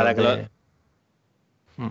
claro, para que los youtubers que quieran hacer vídeos en realidad aumentada y se puedan ver dentro del juego, que además es, muy vistoso porque al, estar tú dentro y pasar tu cuerpo por justo por en medio de, los muros queda muy bien. Entonces, eso ha sido una prioridad absoluta, así que eso ya está. La siguiente actualización grande será la del editor de nivel, que es, digamos, la principal base. Y luego hay algunas cosas más previstas que no sé en qué punto serán, de hecho, no estoy seguro si, se hará antes del lanzamiento final o también será una actualización posterior al, lanzamiento final, como un contador de calorías, que estamos viendo si, hacerlo de forma externa o hacerlo nosotros mismos. Y, se hablaron más cosas, por ejemplo, modos de, jugar sentado, modos así más de accesibilidad, pero eso implica un rediseño de, niveles. Entonces, como es lo típico, al fin y al cabo es un equipo pequeño, te sobrepasan las tareas, hay un montón de pequeñas ideas apuntadas en una lista que, no pueden salir todas. Entonces a lo mejor no salen, el juego sale sin estas funciones, pero como se le va a seguir dando soporte, intentaremos que todas estas ideas se vayan incorporando más adelante. Ahora que has hablado del tema de las calorías, eh, ¿tú crees que en un futuro no muy lejano aplicaciones como la tuya podrían encontrarse en cualquier gimnasio de los que de los que vamos o incluso bueno, vender un paquete Oculus, imaginaros, un, paquete de Oculus con eh, vuestro juego, con Box VR, con pues no sé, otros juegos así también muy muy el, Crit eh, podría estar también ahí. ¿Ves el futuro de la VR que es algo que no se esperaba dentro también del ejercicio físico gracias a tu aplicación? Pues yo creo que sí, y de hecho me parece algo bastante inminente. De hecho, el, 4 de octubre eh, voy a ir por Barcelona en el mercado VR 360. ¿Conocéis ese evento? Sí, sí, somos media partners. vale, vale. Vale, pues por allí estaré.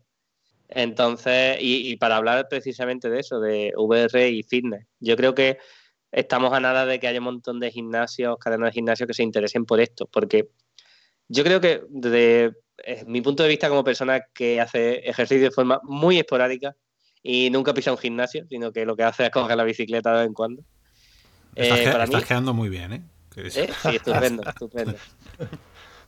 Creo que el problema mm, del deporte es que muchas veces hay gente como a mí que se, nos hace aburrido, un poco repetitivo. No es el problema de no, de no hacerlo por no hacerlo, es que si vas solo y no estás hablando con nadie pues no te entretienes. Entonces, esto como el tema de gamificarlo todo un poco, de darte un objetivo, ya sea, mira, te voy a ir registrando las calorías que has perdido en estos días y, tienes que alcanzar una meta o una puntuación concreta. Eh, no falles, ¿no? Ese tema de gamificar algo ah, motiva mucho a la gente. Entonces yo creo que eso sí puede hacer que gente que usualmente no hace deporte con videojuegos de este tipo, puedan hacerlo. De hecho, ahí está, por ejemplo, Box VR, que su, núcleo es ese, ¿no? Hacer deporte y, medirte un montón de, estadísticas y calorías y le está funcionando muy bien. Eh, con Crit, por ejemplo, se hace mucho deporte.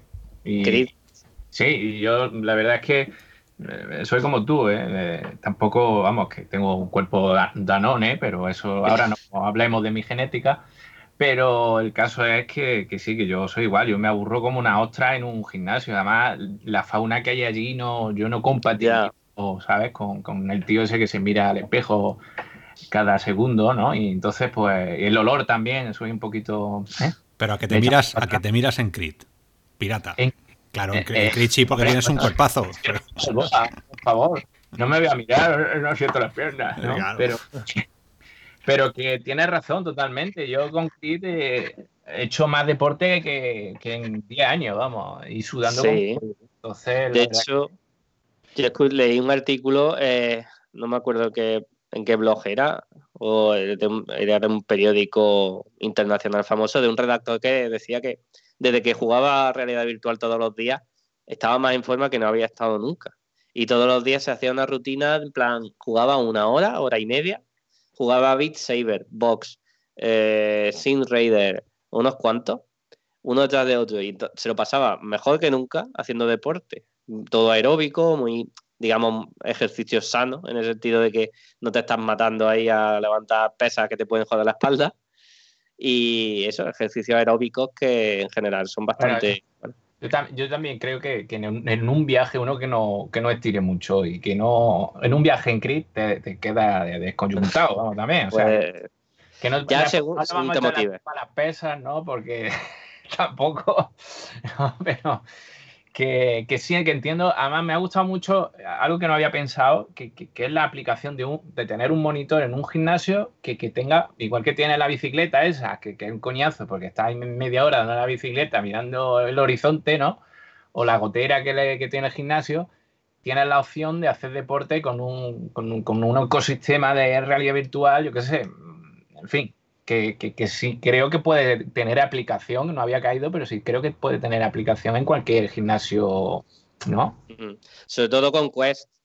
No, que iba a decir, hablando de Quest, que los visores deberían ser impermeables. Porque claro, yo a mí me gusta correr sin racing con las gafas y, cuando termino después de hora y media dando, girando, haciendo fuerza, te lo juro que es para coger las RIF, meterlas en la lavadora Tal cual, ¿eh? O sea, enteras. No, no quitarle no, la funda, el, con el HDMI, o sea, con el display por entero, meterlo, porque acaban han hecho unos zorros. Y eso yo creo que la mejor la solución eh, sería usar una fundita, poner una fundita de usar y tirar, como cuando vas al karting y te pones una, un pasamontañas de cartón de papelito, de estos finitos, algo así, porque si no, sí, que es que las vas a poner hecha un asco.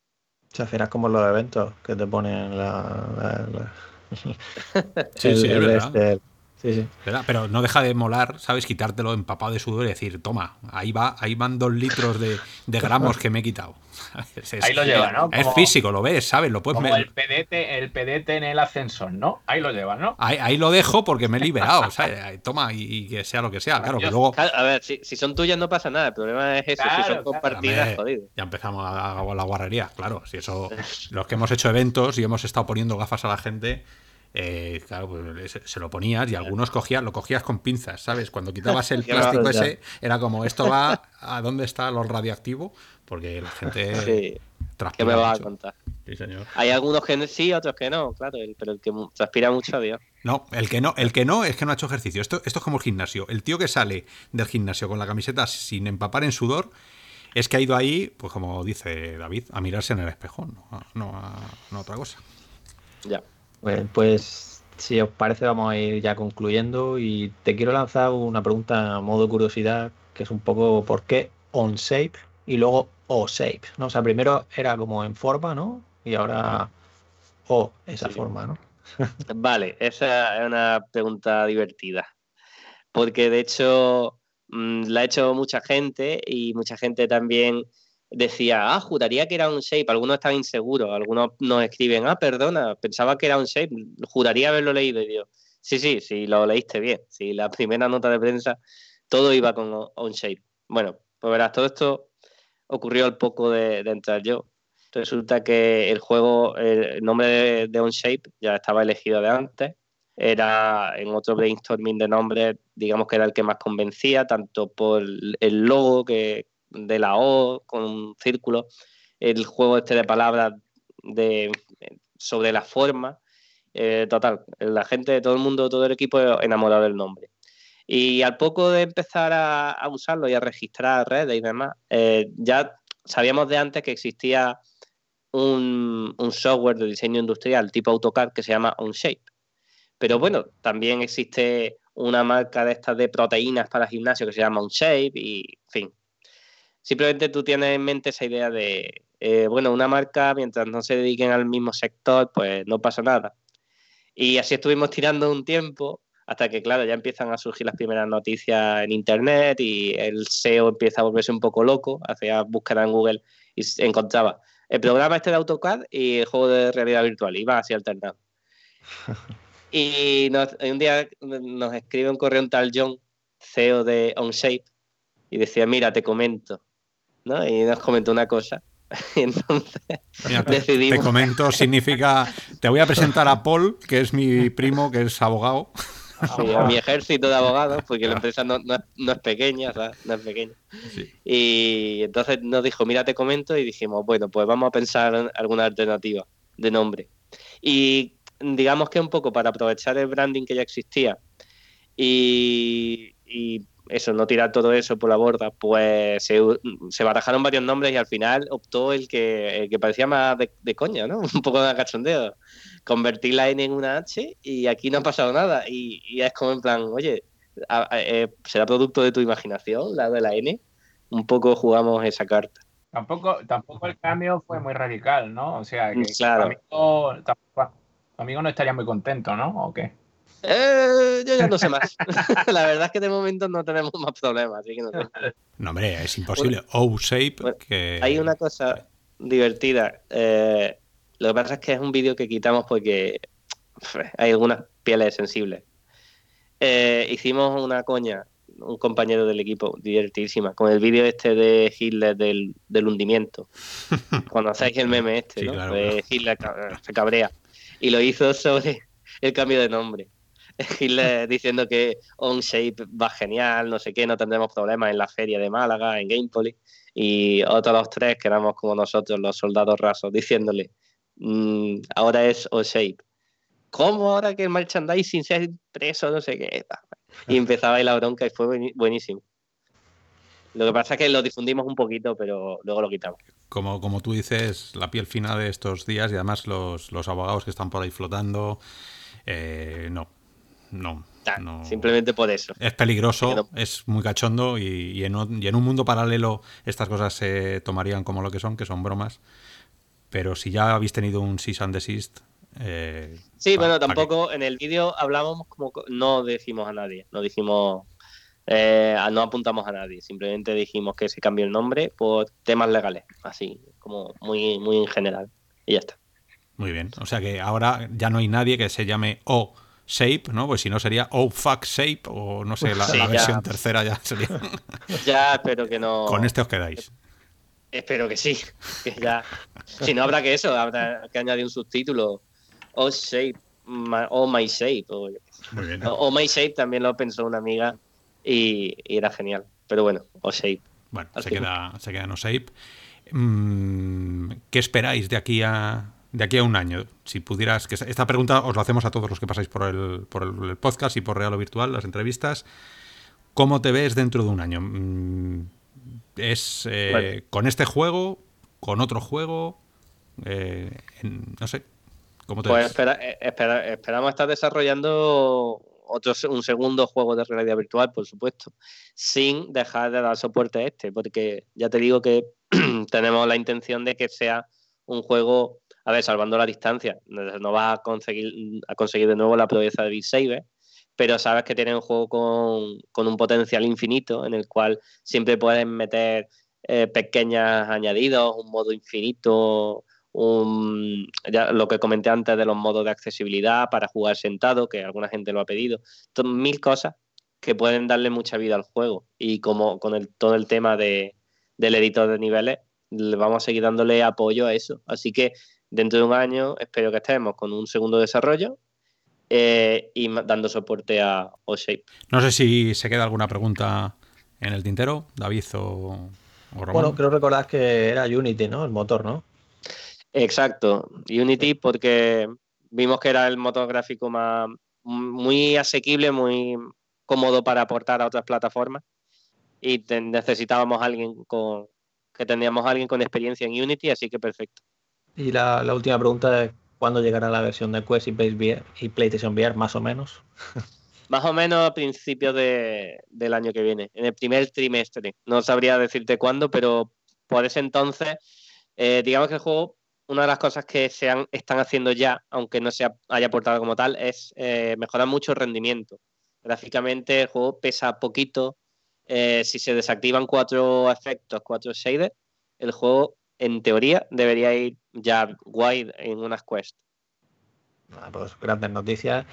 Yo por mi parte, pues encantado de que, de que, hayáis estado aquí. Una pena que no haya estado tu compañero Fernando, que estuvo con nosotros en los podcasts en febrero de 2014, cuando teníamos el DK1 ahí recién sacado prácticamente. Sí, cinta americana. bueno, ya, ya en otra ocasión, cuando vengáis aquí, ya sea para hablar de Osave o de ese segundo juego que comentas. Sí, a ver pues si en la próxima vez puede, apuntarse. pues sí, pues, pues, lo dicho, muchas gracias por, por haber estado aquí. Muchas gracias a vosotros. Muchas gracias por hacernos movernos del sillón, ¿vale? vale. Y sobre todo los que somos abuelillos como Oscar y, el que yo, el que yo, yo te sigo esperando en Crit, ¿eh? Voy a, voy a entrenar, o sea, si me dices que vamos a. Yo, me. Vale, vale. Sí, sí, sí, el de los barquitos no, el de los barquitos. No, no, no, no, mira, yo, te digo, eh, entrenamos con Crit y luego quedamos para un no shape, ¿sabes? A ver quién. Porque claro, no, no todo tiene que ser fuerza, ¿eh? Uf, ahí, ahí me va a dar, ahí me va a dar. pues Daniel Matas, Community Manager y Director de Marketing de Others Lab, que en este podcast de la hora virtual nos has venido a presentar el juego O-Shape, que esperamos que tenga el éxito que se merece que terminéis el Early Access, que sabéis que esto siempre nos, nos hace un poco de gracia el, tema de Early Access, que es como el, que no termina la universidad nunca, ¿no? Que hay juegos que se pueden tirar años y años en Early Access, incluso sacar DLCs en Early Access. Así que. nosotros saldremos seguro. La cosa es, cuando decidir cuándo salir. Pero pues, eh, salir salimos seguro. Comentárnoslo, haremos todas las noticias que hagan falta. Podemos hacer incluso especiales o, o menear la comunidad española, que es algo que, bueno, que yo creo que es lo mínimo que podemos hacer por todos vosotros que os jugáis casi el pellejo todos los días diseñando y organizando bueno, eh, aplicaciones y juegos para, algo como la VR que sigue siendo un pelín marginal. Genial, se, agradece mucho toda, toda ayuda con esta difusión. Pues nada, por parte del podcast, del equipo de La Hora Virtual, en Real Virtual, muchísimas gracias por estar con nosotros este jueves por pasar la tarde. Eh, se nos habrá hecho un poquito más allá de la hora para, pues eso, esto de la hora virtual, sabéis que es un eufemismo, se usa porque teníamos que ponerle un nombre, pero podía haber sido la hora, las horas o, lo que sea, porque... La hora y media. La hora y media. Siempre nos pasamos, esperamos que haya sido tan interesante como, como siempre intentamos que sea. Eso ya nos lo vais diciendo vosotros en el, en el feedback. Recordar que tenemos el Patreon para todos aquellos que, nos quieran apoyar, que quieran apoyar la comunidad española de, Real o Virtual y de realidad virtual y de realidad aumentada para que podamos seguir haciendo estos podcasts de, esta manera y traer gente tan interesante como, como hoy, a Daniel Matas. Y nada más, nos vemos el próximo jueves, seguramente ya con, muchas más noticias de, Cosmos y que nos digan los dioses virtuales que, qué quieren que sea de aquí a una semana. Así que nada, un abrazo a todos, robianos, y os emplazamos dentro de una semana. Hasta la próxima, robianos. Hasta luego.